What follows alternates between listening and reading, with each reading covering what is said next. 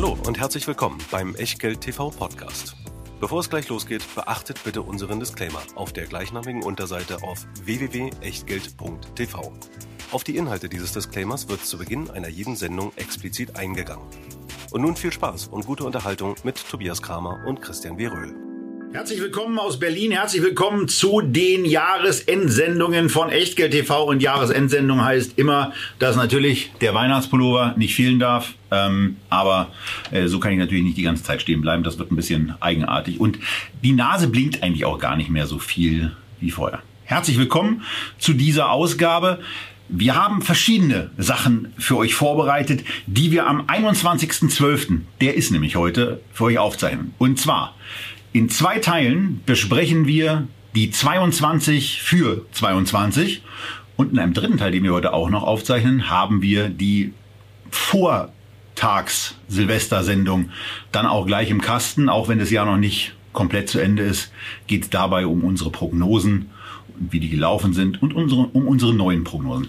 Jetzt aber kommt der erste Teil unserer 22 für 22. Christian und ich haben jeweils elf Investmentmöglichkeiten ausgewählt und stellen euch diese in den nachfolgenden zwei Sendungen vor. Die erste erscheint am Donnerstag, dem 23. und nach den Weihnachtsfeiertagen am Dienstag geht's dann weiter, bevor wir am 30. die letzte Sendung des Jahres auf euch loslassen. Beide Male einen Tag vorher, weil am 31. und am 24. habt ihr hoffentlich was anderes zu tun.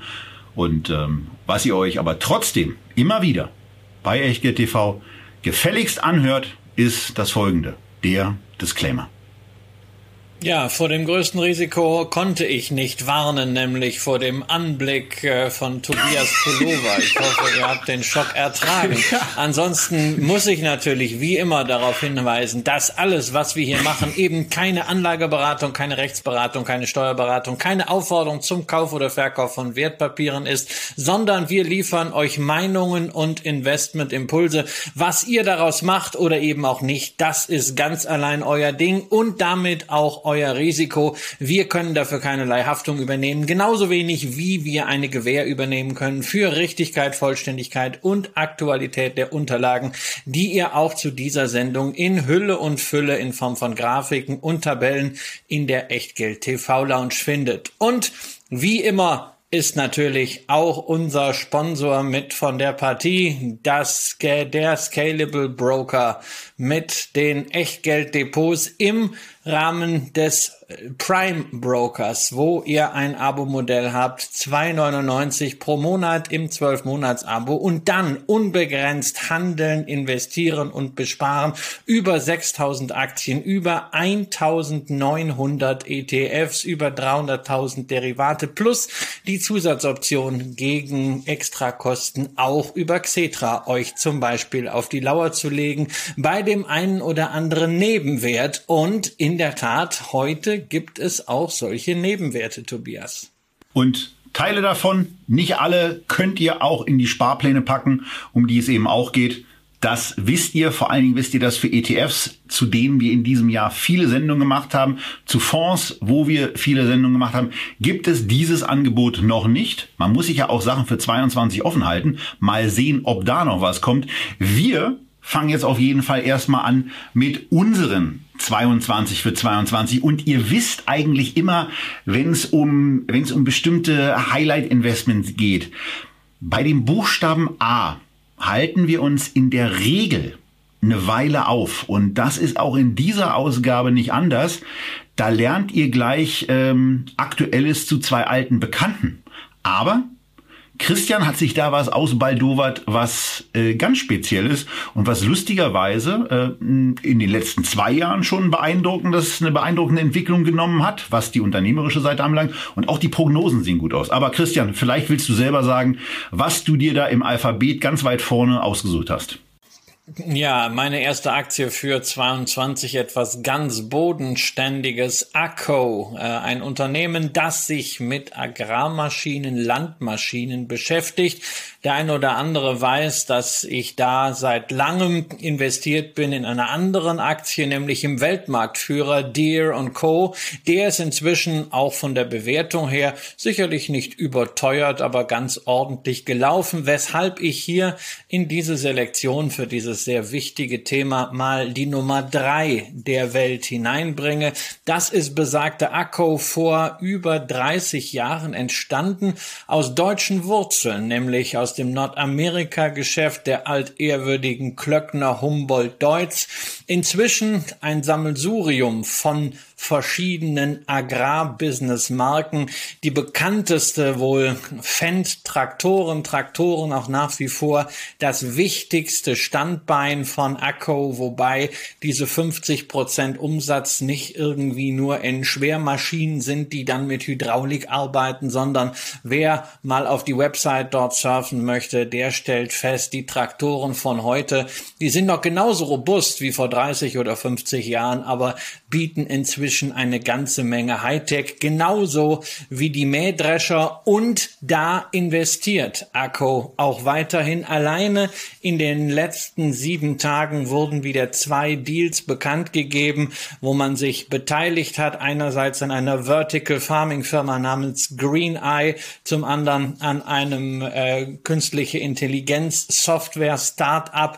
Das heißt ähnlich wie bei dir auch da sehr eng der Bezug zur zur Robotik, zur Automatisierung, Agrar, Hightech statt Maschinenbau, könnte man an der Stelle sagen.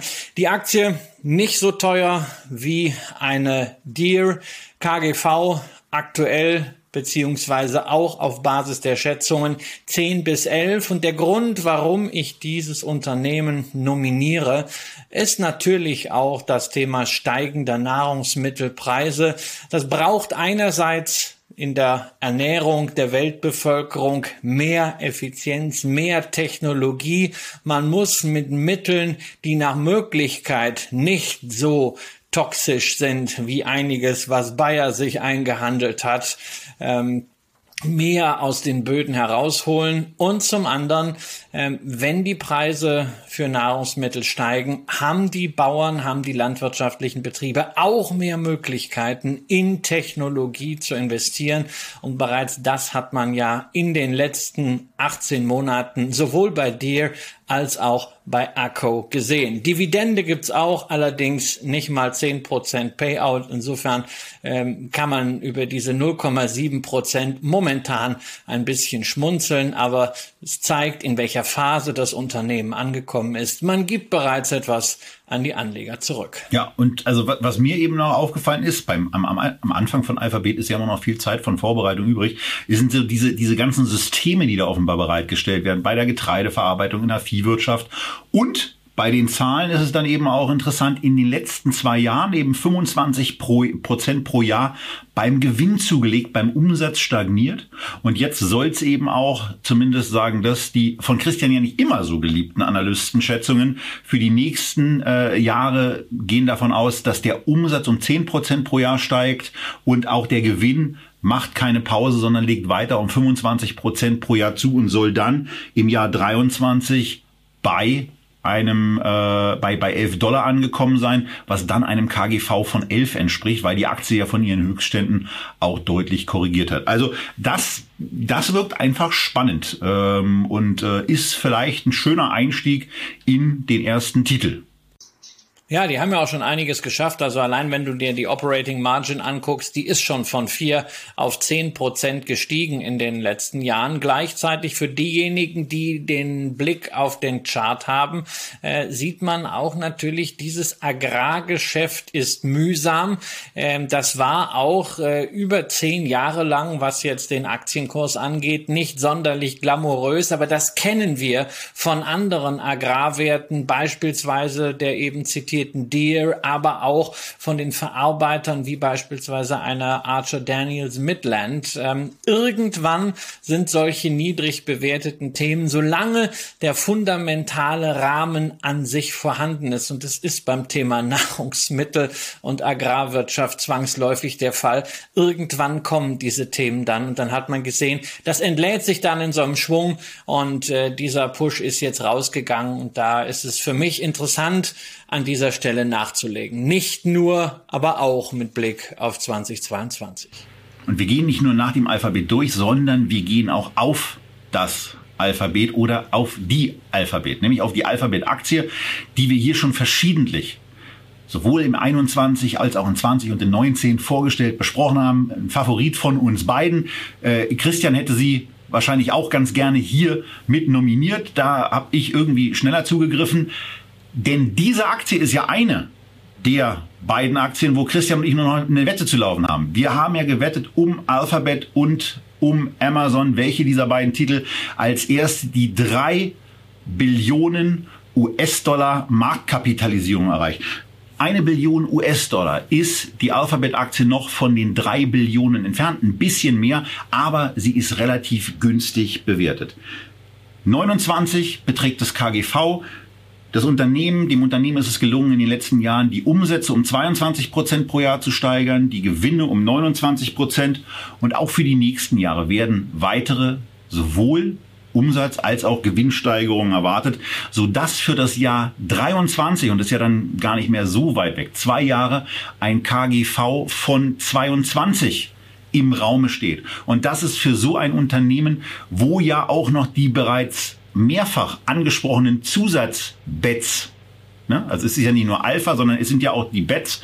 Und da ist eben unter anderem eine Waymo mit dabei, bei der es dann irgendwann, wenn sich dieses Geschäft dann etwas äh, auch in die Umsatzerzielungsrichtung entwickelt, wo dann irgendwann der Moment gekommen sein wird, wo Alphabet das wahrmacht, was sie mit der Umbenennung von Google auf Alphabet angekündigt haben, dass nämlich auch Teile dieser Holding dann wieder separat ähm, kapitalmarktnotiert sein werden und das kann eben auch noch kommen. Ansonsten aber ist es eine Gewinnmaschine und äh, ja, Christian, bei der Aktie bist du auch bullisch, wie ich weiß. Ja, ja, also das ist eine von fünf äh, Titeln, die du hier vorstellst, äh, die eigentlich auch auf meiner Liste waren. Und das ist nicht, dass du schneller warst, sondern also ich glaube, das sollten wir den Zuschauerinnen und Zuschauern schon äh, ganz offen sagen. Du hast in der Nacht, während ich geschlafen habe, deine Liste rübergeschickt und dann war es für mich morgens okay, fange ich jetzt an zu diskutieren oder kram ich ein bisschen äh, und schaue, wie kann ich das ergänzen? Was sind die Aktien, die ich so zuletzt angeschaut beziehungsweise gekauft habe? Und äh, ich habe mich dann für zweiteres entschieden. Aber bei der Alphabet kann ich einfach nur ein ganz, ganz dickes Ausrufezeichen dahinter machen. Ähm, wir haben sie Anfang 2021 in unserer Frank Batman Sendung gemeinsam als unseren Favoriten unter den Plattformen nominiert. Die Aktie hat das mit einem wirklich beeindruckenden Lauf äh, sowohl operativ als auch an der Börse äh, bestätigt. Und äh, es ist inzwischen eine meiner Top 5 Positionen äh, im Depot, weil ich da noch mal zugegriffen habe zum Jahresanfang.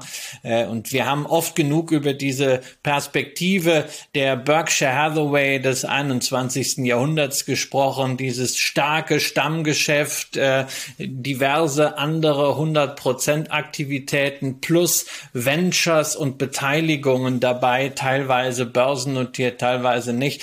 Ähm, und ich glaube, die Aktie ist für unsere Stammzuschauerinnen und Zuschauer so vertraut, dass wir da gar nicht mehr viel drüber sagen müssen. Sie ist ein logischer Kandidat auch für das Jahr 2022. Weil man technologisch einfach richtig breit aufgestellt ist an Alphabet, wird es wenig Wege vorbei geben. Und wenn es einen Weg vorbei gibt, naja, dann nehmen wir den eben auch gleich mit rein. Denn ich hatte es ja eben schon gesagt, die drei Billionen Dollar Wette zwischen Christian und mir, da geht's allerdings nicht um drei Billionen, sondern nur um das Erreichen der Bewertung von drei Billionen Ähm, es geht vor allen Dingen um eine Kiste Shampoos. Ja, das wollen wir jetzt nicht außen Champagner. vor lassen. Also, das ist mir deswegen wichtig, weil äh, nach meinem Dafürhalten ich, glaube ich, etwas besser im Rennen liege als du. Ja, das ist äh, alles richtig. Du bist im Moment mit einem Unternehmen äh, unterwegs, was 1,92 Billionen US-Dollar auf die Waagschale bringt. Die Amazon-Aktie ist bei 1,72, ist aber der Motor. Ja, also wir hatten eben, äh, wir hatten eben die Zahlen 22 Prozent Umsatzwachstum, bei Amazon sind es 28 Prozent. Beim Gewinn muss man fairerweise sagen, also die haben eben vor fünf Jahren angefangen, äh, ernsthaft sich mit dem Thema auseinanderzusetzen. Sie können die Gewinne nicht mehr durch irgendwelche Investitionen ähm, wegdrücken, sondern sie müssen sie eben realisieren und deswegen sind die jetzt eben um, um 58 Prozent in den letzten fünf Jahren pro Jahr gestiegen. Aber auch für die nächsten Jahre für die nächsten Jahre wird erwartet, dass die Umsätze um 15 Prozent pro Jahr wachsen und die Gewinne um festhalten über 40 Prozent pro Jahr. Und das liegt an einem Teilbereich, insbesondere dieses Unternehmens, der auf die schönen drei Buchstaben hört, AWS, Amazon Web Services. Und da wollte ich mal ein bisschen tiefer reingehen und äh, hoffentlich die Zeit nicht überstrapazieren, die wir uns für die Werte natürlich gesetzt haben, ein bisschen was, bisschen was herleiten. Was man hier auf der Folie sehen kann, wenn man das Video guckt, äh, ist, dass die Net Sales in diesem Jahr, in den zurückliegenden zwölf Monaten bei 57 Milliarden US-Dollar liegen. Äh, Im äh, Q3 waren es 11,6 Milliarden bei einem Operating, Operating Income von 3,5. Also das ist schon mal, das ist schon mal gut. In, im, Im dritten Quartal 21 waren es jetzt 16,1 Milliarden an Sales, 4,9 Milliarden an Operating Income. Also, hier liegt eine operative Marge von 30 Prozent vor und es liegt ein 39-prozentiges Wachstum vor. Für 21 gehört jetzt nicht besonders viel dazu, um zu sagen, die werden wohl auf ungefähr 62 Billionen fürs Gesamtjahr kommen und auf ungefähr 19 also auf, äh, Entschuldigung, äh, die, die amerikanischen Billionen, jetzt bringe ich die wieder durcheinander, die werden auf 62 Milliarden Umsatz kommen und auf 19 Milliarden US-Dollar Operating Income.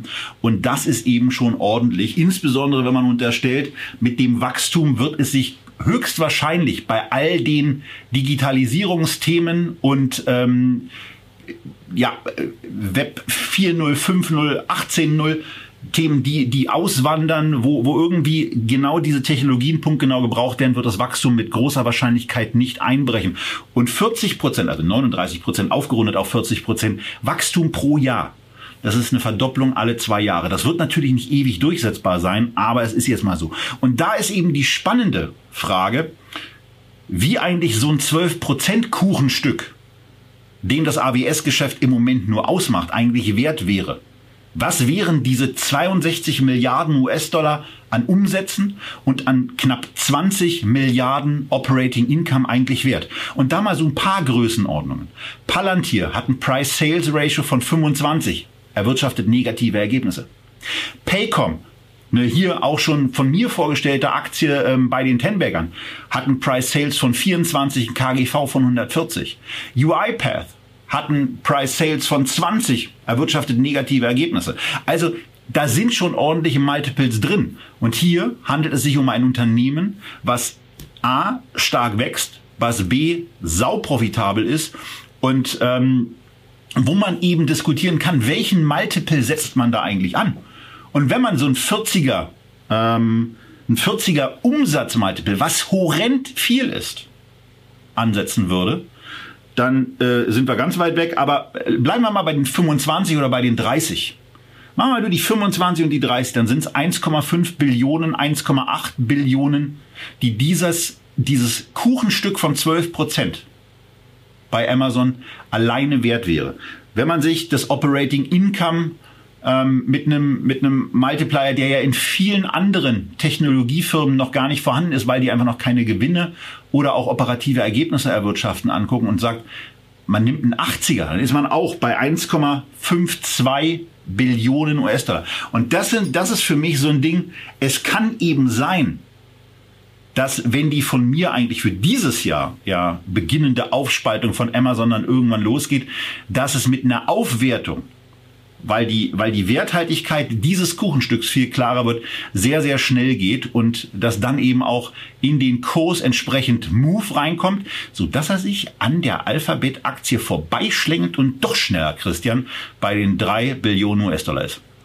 Das, das mag ja alles sein und also wenn wenn äh, wenn das ein bisschen schneller geht und die Alphabet dahinterher kommt, ist mir das auch egal. Der Champagner sei dir gegönnt. Insbesondere Amazon war auch eine von den Aktien, die ich für dieses Jahr auf dem Zettel hatte, beziehungsweise mit Ausblick äh, auf das nächste Jahr. Die haben ja dieses Jahr so eine Atempause eingelegt. Äh, nach diesem extremen Anstieg im vergangenen Jahr ähm, waren sie eigentlich von den großen Plattformfirmen äh, diejenigen, die jetzt nicht so wirklich im Fokus stand. Äh, man, man hat sich auch mal daran gewöhnen müssen, dass man nicht ständig so wachsen kann, wie das im Corona-Jahr der Fall war. Aber ich, ich teile deine, deine Einschätzung. Wundere mich ein bisschen, dass jemand, der ansonsten bisweilen schon beim Kursgewinnverhältnis von 25 schlotternde Knie kriegt, hier mit dem KGV von 80 und einem Price Sales von 30 und 40 um sich schmeißt. Ja, man kann natürlich mit Zahlen kannst du alles belegen und warum die eigentlich äh, äh auch auf 5 Billionen gehen können, kann ja alles sein. Also ich tue mich immer schwer damit, so eine Perspektive in der Form äh, zu quantifizieren, schon gerade mit diesen hohen Multiples. Ich sehe einfach ein Unternehmen, was in sehr, sehr vielen äh, Sparten, Sektoren, äh, Bereichen entlang der Wertschöpfungsketten präsent ist, was dort hochprofitabel arbeitet, äh, was sehr viele Möglichkeiten hat zu skalieren. Und äh, das wird sich früher oder später im Börsenkurs niederschlagen. Und ob das jetzt dann ein 40er oder ein 80er Multiple ist, das werden wir sehen. Und wie und wann da aufgespalten ist, da wird man auch sehen. Ich persönlich glaube, äh, für ein Depot ist es ein größeres Risiko, nicht nur im nächsten Jahr keine Amazon zu haben, als eine Amazon in angemessener Größenordnung da reinzukaufen. Genau. Bei mir ist die Aktie jetzt äh, nach einem Verkauf von Novo Nordisk, den ich ja letzte Woche in den Raum gestellt habe, wo ich mich dann ähm, dummerweise nicht zu den über 100 Dollar von getrennt habe, sondern äh, erst eine Korrektur und ein, äh, ein, ein Take-Profit quasi für mich mitgenommen habe, nachdem ein älterer Tiefpunkt unterschritten wurde und die Nachrichtenlage sich ja auch ein bisschen verändert hatte, ähm, habe ich mich von Novo Nordisk final getrennt, habe den Erlös zum ganz großen Teil in Amazon gepackt und ähm, damit ist die Aktie jetzt bei mir höher gewichtet als eine Alphabet, als eine Apple, äh, auch als eine Samsung und ähm, ja, also fühle mich ganz gut gerüstet für das kommende Jahr und für den von mir erwarteten Anstieg dieses Titels. Ja, weil du Novo Nordisk ansprichst, ja. Ähm, ich habe das natürlich auch mitbekommen, dass die Aktie teilweise äh, am vergangenen Montag nach dieser Nachricht, dass es Lieferengpässe beim Hoffnungsträger Vigavi geben würde, äh, bis zu 16 Prozent verloren hat. Äh, ich habe natürlich nichts gemacht. Ja, ich hatte das ja vorher äh, schon angemerkt. Das kann ein Szenario geben, Price to Perfection wie 2016 und dann reicht eine leichte Enttäuschung, so wie sie jetzt kam, ein leichter der Risikofaktor, um die Aktien nach unten zu schicken. Ich bleib auch dabei. Das kann noch deutlich weiter runtergehen. Das kann auch wieder gegenüber dem hohen Minus wie damals geben von über 30 Prozent. Vielleicht gibt's ja die Chance, die Aktie mal mit einem Kursgewinnverhältnis von 22 bis 23 äh, einzukaufen, nachzukaufen. Das würde ich dann tun. Ansonsten, äh, wie ich das letzte Woche in der Sendung schon angekündigt habe, manchmal geht's halt ein bisschen schneller, sitze ich da drauf, freue mich, äh, meiner äh, bezogen auf den Einstandskurs doch recht attraktiven Dividendenrendite und äh, mein Investment Case steigende Dividenden bei sehr moderatem Payout ist eben weiterhin intakt.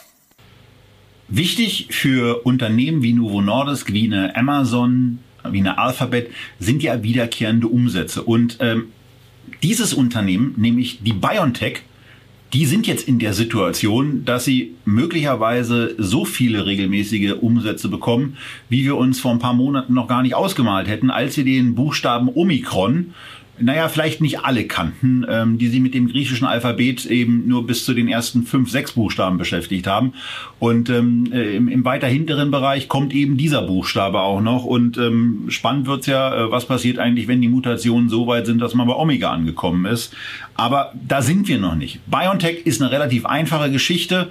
Äh, hier geht's um sowas wie Abo-Umsätze und um den Treiber äh, und, und das führende Unternehmen, äh, was diese mRNA-Technologie anbelangt, wo eben auch schon signalisiert wird, dass man an der, an der, an der Lösungsfindung für einen ähm, Impfstoff-Upgrade dran ist und äh, wo ja nach dem nach den bisherigen Leistungen eben auch die Zuversicht äh, durchaus vorhanden sein darf, dass sowas kommt.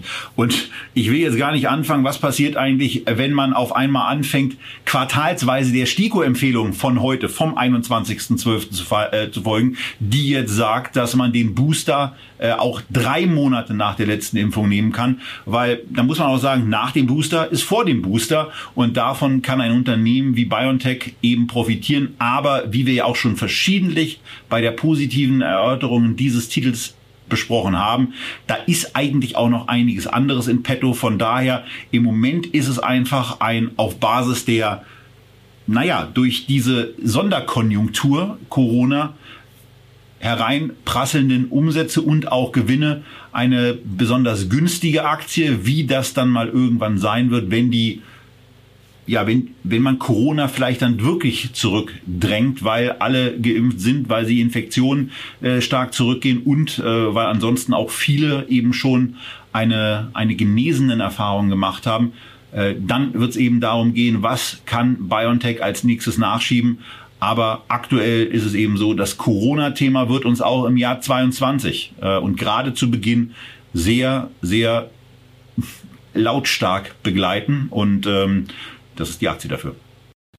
Ja, wir haben das ja schon gesehen äh, in den letzten Wochen. Äh, da war Biontech für denjenigen, denen das wichtig ist, auch ein ganz guter Hedge im Depot. Immer dann, wenn es insgesamt an der Börse runterging, äh, wegen irgendwelcher Nachrichten von der Pandemiefront, dann hat ja Biontech, ähnlich wie Moderna, kräftig durchgezogen. Ich meine, ich habe die Aktie im äh, Tenbagger Depot nominiert. Äh, insofern, was soll ich sagen? Natürlich, äh, ein äh, mit Fug Fug und Recht äh, ein Unternehmen in den 22 für 22. Und äh, Tenbagger ist ja gleich schon so eine Geschichte, wo wir sind bei den vielen Hoffnungswerten, äh, gerade auch im Bereich E-Commerce, Cloud Computing, allgemein Technologie, ähm, die ja teilweise dramatisch zurückgekommen sind. Software as a Service Werte, die 70, 80 Prozent unter ihren Corona-Hochs liegen. Ja, da gibt es inzwischen genug von.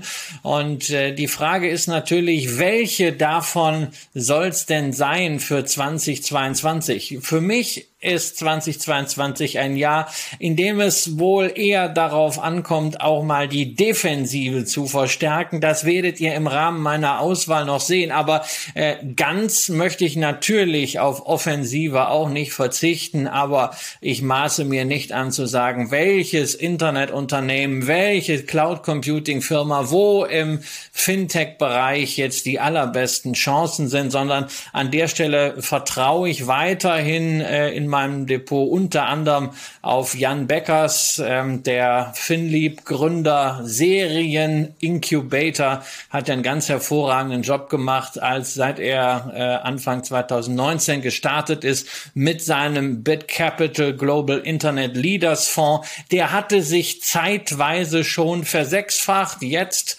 äh, auch etwa ein Drittel unter seinem Hoch. Aber wenn dieser ganze Sektor der High-Growth-Aktien wieder anspringt, dann traue ich Beckers und seinem Team auf jeden Fall zu, da auch wieder die richtige Auswahl zu treffen. Allzu viel darüber erfahren kann man leider nicht. Es gibt eben nicht die Transparenz wie bei einem Index äh, mit Positionslist. Man hat die Rechenschaftsberichte, die werden immer äh, ein halbes Jahr später vorgelegt. Also viel später geht's dann auch regulatorisch gar nicht mehr. Aber immerhin, Jan Beckers äh, kommuniziert jetzt etwas via Podcast. Beckers Bets heißt das. Ich finde den Namen nicht ganz so glücklich, weil es wird ja eben nicht gewettet. Aber im Englischen sagt man man halt, he's uh, placing a big bet, wenn man uh, auf ein uh, Unternehmen größeren Betrag investiert. Und insofern finde ich das gut, dass er ein bisschen mehr erzählt, sicherlich auch motiviert durch Frank Thelen, der ja noch mehr in der Öffentlichkeit steht. Ähm, Beckers schildert einzelne Investment Cases in seinem Podcast, ähm, hält damit sicherlich auch in diesen schwierigen Zeiten ähm, Anleger bei der Stange, die erstmals sehen, ups, das Wunderkind der deutschen Fondsindustrie hat auch mal eine schlechte Phase. Die gehört aber dazu, zu einer High-Conviction-Strategie. Mich lässt nichts zweifeln, warum er diese Phase nicht überwinden sollte, wenn dieser Markt der High-Growth-Aktien wieder nach oben dreht. Und insofern ist das für mich ein guter Anlass, die Position jetzt hier mal aufzustocken. Und äh, ich kann an dieser Stelle einfach auch mal Charlie Munger zitieren. I have nothing to add. Und wir können damit weitermachen mit einem Ausflug in die Kryptowelt, Christian. Ja, ja, Krypto, das ist ja dein Lieblingsthema. Ne? Vor einem Jahr in der Jahresabschlusssendung äh, hast du gesagt, Bitcoin, das digitale Nichts. Äh, da kommen wir ja auch noch drauf zu sprechen, wenn wir uns dann unsere Wetten, die Prognosen nochmal anschauen, äh, die wir vor einem Jahr gemacht haben. Äh, aber für mich er ist das schon. Thema Krypto... Er stochert und er stänkert ja, ja, schon. Ja, ja, ja, ja. Äh, das, das kommt auch noch. Also für mich ist das Thema Krypto natürlich äh, äh interessant. Nicht nur, weil du jetzt tatsächlich auch was gemacht hast. Ja, du hast eine Bitcoin-Note ins Echtgeld-TV-Depot gekauft. Du hast die Bitcoin Group äh, in dein Depot gekauft, glaube ich sogar mit einem etwas größeren Exposure. Genau, aber anderer Ansatz. Ne? Also der übliche nach dem Motto, scheint günstig bewertet zu sein aufgrund der inneren ja, ja. Werte und so weiter. Genau, und du bist du bist schlauer als der Markt und äh, da sind Werte, die die anderen nicht sehen. Nein, nein, ich finde das gut. Ähm, dafür ich kann einfach nur sagen, äh, ich glaube daran, dass im Kryptomarkt in den nächsten Jahren einiges möglich sein wird. Ob die, der Goldstandard dann am Ende wirklich Bitcoin ist oder ob es Ethereum ist oder ob es um andere Projekte geht, das werden wir dann noch sehen. Dieses Jahr gibt uns ja schon ein bisschen einen Vorgeschmack darauf, wenn wir schauen, wie Bitcoin gelaufen ist und wie viel besser zum Beispiel Ethereum sich entwickelt hat oder auch einige Altcoins. Nun bin ich äh, selber in Bitcoin und Ethereum investiert. Aber jetzt zu entscheiden, okay, kaufe ich gerade lieber Cardano, äh, lieber Stella, Polkadot oder sonst etwas, das ist mir persönlich zu komplex. Deswegen finde ich es eine großartige Geschichte, dass man endlich auch im Kryptomarkt investieren kann, wie am Aktienmarkt, nämlich mit einem Index, kapitalisierungsgewichtet. So etwas gibt es auch von 21 Shares, einen Krypto Top 10 Basket, die zehn wichtigsten Kryptowährungen gemessen nach nach der Marktkapitalisierung regelmäßig reallokiert nach diesem Gewicht. Und dieser Basket ist für mich ein Bestandteil der Offensive im 2022er Depot. Ist keine günstige Angelegenheit. Zweieinhalb Prozent Managementgebühr, anderthalb Prozent Spread.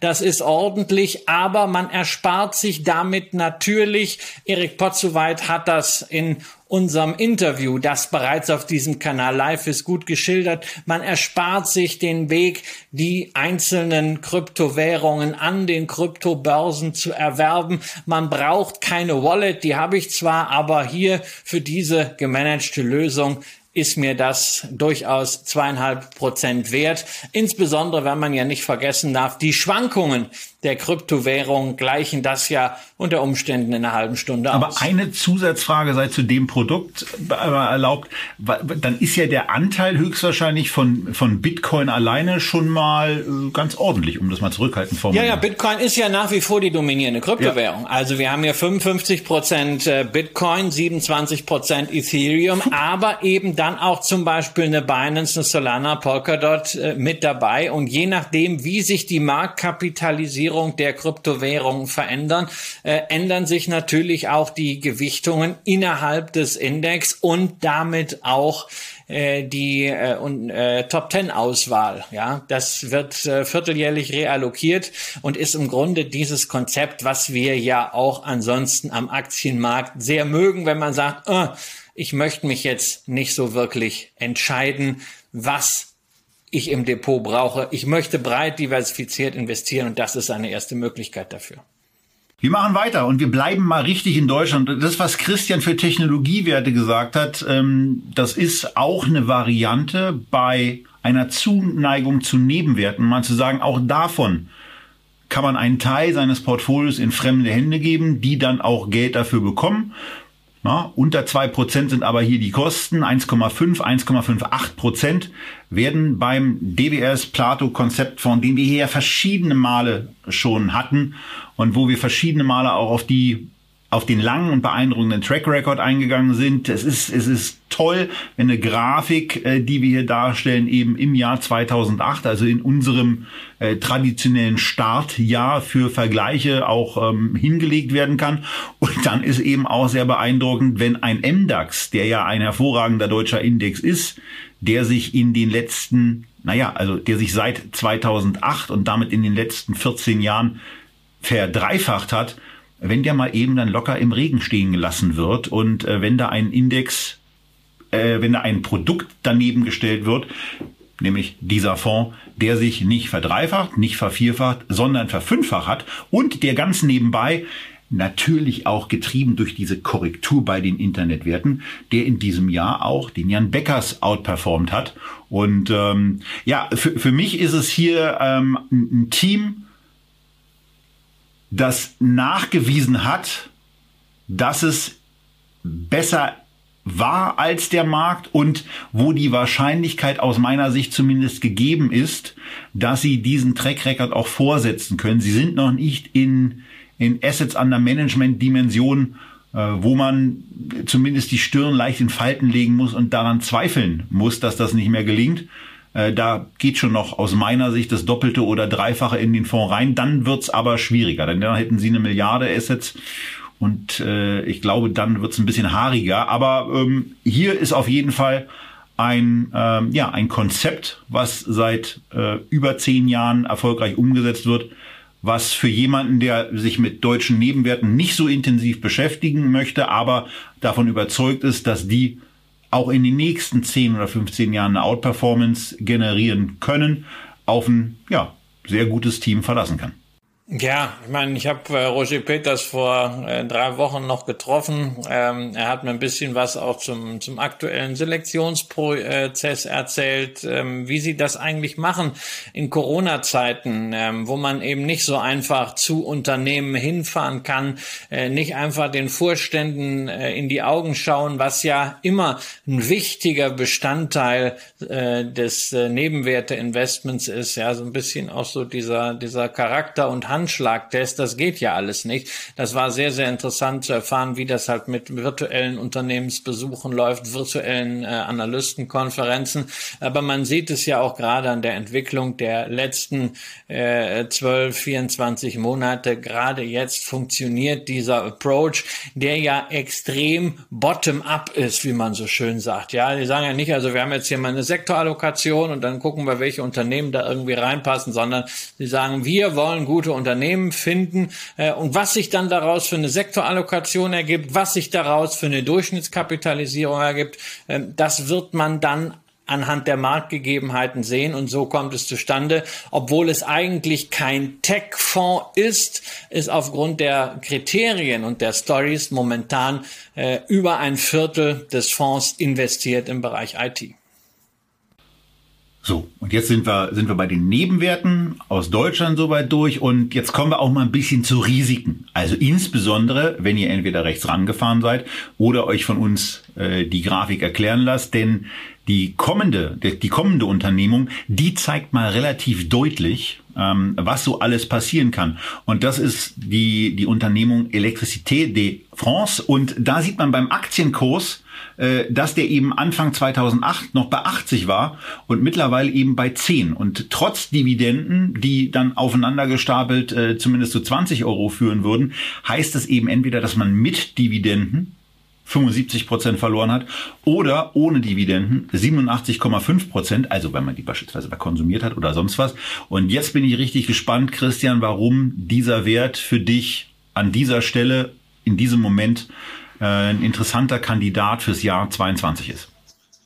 Ja, also zunächst darf man natürlich nicht vergessen, äh, diese Kursentwicklung hat Electricité de France nicht exklusiv. Also leg einfach mal deutsche Versorger, spanische Versorger daneben, dann wirst du überall feststellen, die wurden vor der Finanzkrise mit aberwitzigen Bewertungen gehandelt und dann wurde äh, aus unterschiedlichsten Gründen da über Jahre hinweg die Luft rausgelassen. Deswegen sieht man natürlich auch beispielsweise beim Stock 600 Utilities beim europäischen Versorgerindex. Äh, eine ganz, ganz schlimme Historie und es hat sich erst in den letzten fünf, sechs Jahren wirklich dort ein Boden gebildet, der dann durch Dividendenanstiege äh, ähm, auch entsprechend äh, profitabel wieder wurde für Anleger. Warum jetzt ausgerechnet Electricité de France? Nun, das Unternehmen ist äh, der wahrscheinlich sauberste Versorger äh, Europas, sofern sofern man Atomenergie als klimafreundlich klassifiziert, was wir hier in Deutschland nicht tun, aber in Frankreich ist das ein wesentlicher Bestandteil der Dekarbonisierungsstrategie. Ähm, und äh, die haben rund 70 Prozent ihres Stroms aus Kernenergie, ähm, äh, der Rest überwiegend aus erneuerbaren Energien, aber da ist schon ganz klar, das Thema Kernenergie dominiert. Ähm, wir beziehen natürlich auch Strom aus Frankreich, äh, wenn wir selber äh, Strom brauchen brauchen. Und gerade diese Energiesicherheit ist ja momentan nicht nur geopolitisch, sondern auch in der Praxis ein Riesenthema. Und auch dazu gab es gerade von äh, Electricité de France äh, Nachrichten, die zunächst mal nicht sonderlich gut waren. Bei zwei Kernkraftwerken äh, muss eine Abschaltung erfolgen, weil etwas repariert werden muss. Da wurden äh, unter anderem Korrosionsschäden festgestellt. Das kann zu Ausfällen von zwei, drei Milliarden Euro äh, führen. Und da ist man natürlich zunächst mal völlig geschockt. Man sollte aber nicht vergessen, insgesamt das äh, EBITDA von äh, Electricité de France äh, wird dieses Jahr zwischen 17,5 und 18 Milliarden Euro liegen. Das ist also nichts, was hier an dieser Stelle die Gesellschaft in ihrer Existenz äh, gefährdet. Und die französische Regierung drängt natürlich darauf, dass man so schnell wie möglich wieder ans Netz kommt und das aus zwei Gründen. Denn äh, zum ersten, man will eben gerade auch mit Blick auf die Wahlen diesen äh, Champion der Dekarbonisierung in Frankreich äh, bald wieder gut aussehen lassen. Und zweitens, die Regierung selber hat finanziell eine Menge davon. Sie ist nämlich mit fast 84 Prozent an EDF beteiligt, was für mich ja eigentlich ein Warnsignal ist. Also ich bin normalerweise ungern an Firmen beteiligt, die äh, so hohe Staatsquoten haben, weil der Staat immer eine eigene Agenda hat. In dem Fall mache ich allerdings wirklich eine Ausnahme, weil Atomenergie Energie äh, meiner Ansicht nach ein wesentlicher Pfeiler sein kann, um diese Brückentechnologie zu schaffen, rüber in den Übergang zu klimaschonenden Energien. Wir brauchen irgendetwas, äh, was auch dann diese Grundlast abseits von erneuerbaren Energien sicherstellt. Und da ist Electricité de France äh, der Vorreiter. Und dieser Vorreiter ist extrem günstig bewertet auf Basis der bereits bereinigten Schätzung für dieses Jahr, äh, was ja fast vorbei ist, äh, liegen wir so zwischen einem KGV 6 und einem KGV 7 fürs nächste Jahr. Naja, vielleicht ein bisschen höher, wobei man weiß noch gar nicht, ob diese Reparaturen wirklich so teuer werden, weil die Franzosen auch schon gesagt haben, sie werden äh, Beihilfen natürlich zum äh, Umbau äh, der Atomkraftwerke auch wiederum äh, gewähren. Da muss man mal ab abwarten. Das ist eine der wenigen Möglichkeiten, überhaupt abseits von Uranminen in Atomenergie zu investieren. Das ist sicherlich die spekulativste Position innerhalb äh, meiner Selektion. Aber gerade weil dieses Thema Energiesicherheit so relevant ist und uns meiner Ansicht nach länger be äh, ähm, beschäftigen wird, als wir das momentan erwarten, ähm, wage ich diese spekulative Position und habe auch bei mir im Depot schon Teile einer anderen französischen Aktie gedreht in EDF, nämlich aus der Veolia Environnement habe ich mich äh, zum Teil schon verabschiedet. Ja, bei, beim Blick auf den Chart der letzten fünf Jahre würden mir noch ein paar Fragen einfallen, äh, weil er manchmal so aussieht, als hätte er jemand den Stecker gezogen, bei den plötzlichen runtergingen. Ähm, aber wir müssen auch ein bisschen auf die Zeit achten. Wir haben uns ja vorgenommen, äh, dass wir ein bisschen kürzer werden. Und jetzt laufen wir Gefahr, dass wir wegen beispielsweise auch meinem Beitrag zu Amazon schon wieder überziehen. Und deswegen springe ich jetzt zu Encarvis weiter. Und das ist nicht ein Gegenpol zu Christian. Ich bin Befürworter von Atomenergie und ähm, zumindest was was den Zeitraum, äh, der von der rot-grünen Bundesregierung irgendwann mal vorgesehen war und das wäre der Zeitraum bis 2034 gewesen, denn ähm, da werden wir nicht dran vorbeikommen, dass es irgendwie auch das Umdenken gibt. Und äh, naja, jetzt äh, lügt sich die Politik halt in die Tasche, äh, dass sie diesen Umweg über Frankreich und über ähm, signifikant merkwürdigere Länder geht. Encarvis ist quasi dann die, der Energielieferant der Zukunft und der noch viel vorhat. Und wir haben mit Encarvis auch noch eine ganze Menge vor. Und da wird eben auch eine sehr, sehr große Zuversicht vom Unternehmen deutlich. Eine sehr aktive Investor Relations Politik, die hier läuft. Eine sehr, sehr aktive ähm, äh, sehr, sehr aktive Ausbauten, was das eigene Portfolio anbelangt. Und darüber werden wir euch im Jahr 22 regelmäßig updaten. Wir werden mindestens drei Termine mit Encarvis haben und dann eben auch vielleicht mal mit Dirk Paskat in genau die Diskussion, die wir in den bisherigen Sendungen nur oberflächlich ähm, anfangen konnten, einsteigen, nämlich wie das eigentlich in den nächsten fünf Jahren mit der Energiesicherheit dann eigentlich weitergeht. Wie man diesen Wandel von ähm, Atom, Kohle, Gas ähm, hergestellter Energie dann hin zu den ja den Wind äh, der Windenergie und zur zur Solarenergie dann vollständig machen kann, wofür natürlich dann auch Speichertechnologien notwendig sein werden und bereitgestellt werden. Mit diesem Unternehmen ist man in diesem Markt aus Sicht auch der bisherigen Gespräche und ähm, nachdem jetzt der Aktienkurs von seinem Hoch ja sehr, sehr deutlich um 40 Prozent korrigiert hat, ähm, sehr, sehr gut aufgehoben und sollte langfristig an diesem Titel wirklich viel Spaß haben. Deswegen eine Aktie von mir für 22. Christian, war die denn auch auf deiner Shortlist? Ja, ja, natürlich war die auf meiner Short. Das ist meine größte Position im erneuerbaren Energienbereich. Und insofern, also ich finde es ja toll, dass die Aktie äh, drin ist in den 22. Wer sie nominiert hat, ist dann mal zweitrangig.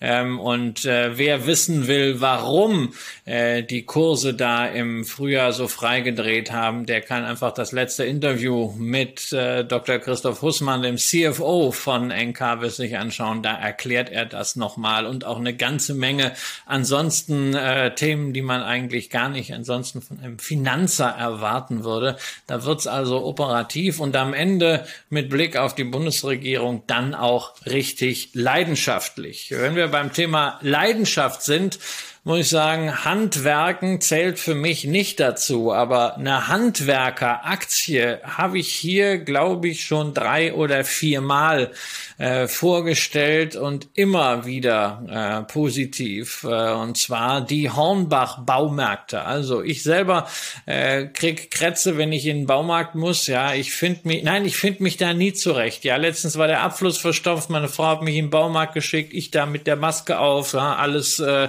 beschlagen Kragen an der Brille und dann läufst du da so durch und suchst irgendwas, ja, findest keinen. Ja, dann habe ich, wusste ich gar nicht, was kaufe ich denn jetzt abflussfrei oder so eine Pumpe, naja, oder, oder so, so ein Rohrdings, habe ich am Ende alles gekauft, ne, alles rein und sowas, also ordentlich Umsatz gemacht und äh, ist ja dann auch gut.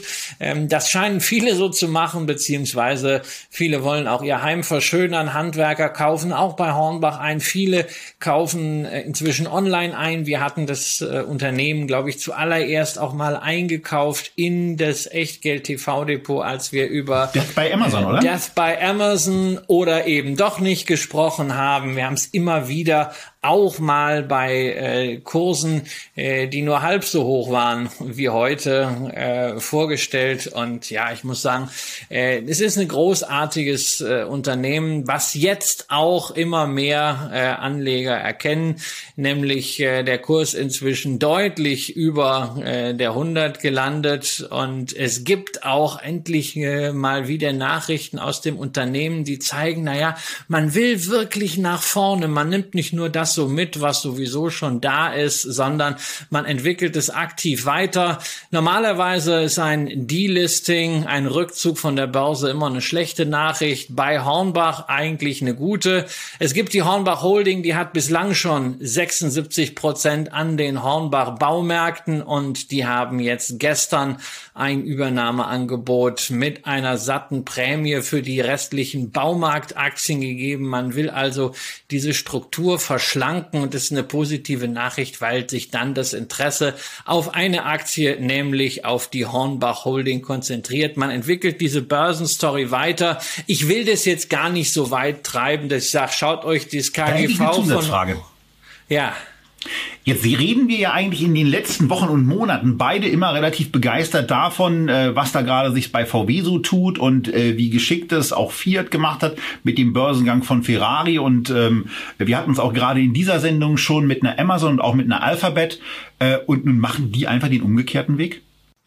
Nee, das kann man eigentlich so nicht sehen, weil äh, also in der Hornbach Holding ist jetzt nicht so viel mehr drin als die Beteiligung am Baumarkt. Da ist jetzt ein bisschen Immobiliengeschäft drin, weil einige Liegenschaften gehören ihnen halt und da ist der Baustoffhandel drin. Aber das ist jetzt nichts, was jetzt also zum Beispiel eine komplette Zellteilung rechtfertigen würde, dass man eine Firma hat für den Baustoffhandel und Immobilien und eine Firma für die Baumärkte.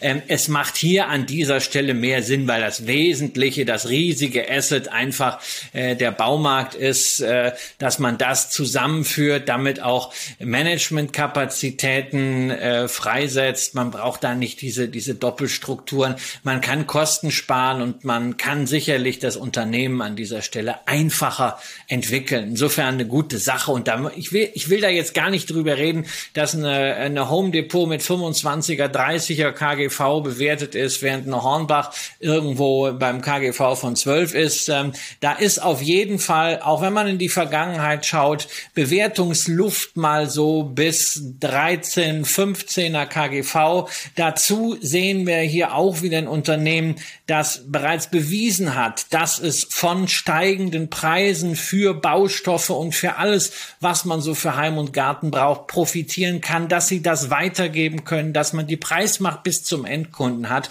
Insofern auch das wieder für mich ein Unternehmen, was tendenziell tendenziell in einem inflationären Szenario ganz ordentlich positioniert sein dürfte. Ja, und ähm, dann, dann geht ja auch darum, Christian, dass man auch Unternehmen haben sollte, wo man nach Möglichkeit wiederkehrend hingeht. Vielleicht nicht im Zuge von Abo-Geschäften, ähm, aber so quasi Abo, weil gegessen wird immer. Und GM Smucker ist äh, in diesem Bereich tätig, um das mal zurückhaltend zu formulieren.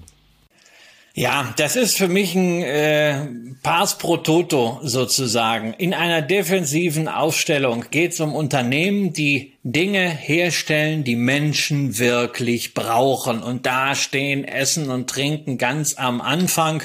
Ähm, und das gibt es einerseits natürlich sehr, sehr etabliert, sehr gut zusammengefasst und damit auch entsprechend ordentlich prämiert an der Börse, namentlich von Nestlé, aber auch äh, von Pepsi. Und dann gibt es ein paar Unternehmen, die sind nicht ganz so dynamisch, die sind im Auftritt vielleicht nicht ganz so kapitalmarkt fähig, die wirken ein bisschen bieder, die haben auch nicht diese Wachstumsraten, dieses Portfolio-Management, aber sie haben ordentliche Produkte, sie haben eine Macht beim Konsumenten und sie haben auch deswegen kontinuierliche Cashflows. Und da ist JM Smucker ein Beispiel, auch weil sie drei interessante Sparten haben, nämlich einerseits das wahrscheinlich in Deutschland am bekannteste, nämlich äh, die Consumer Products mit der Erdnussbutter. Also wenn man diese Jive Erdnussbutter mag, äh, sie kommt von JM Smucker.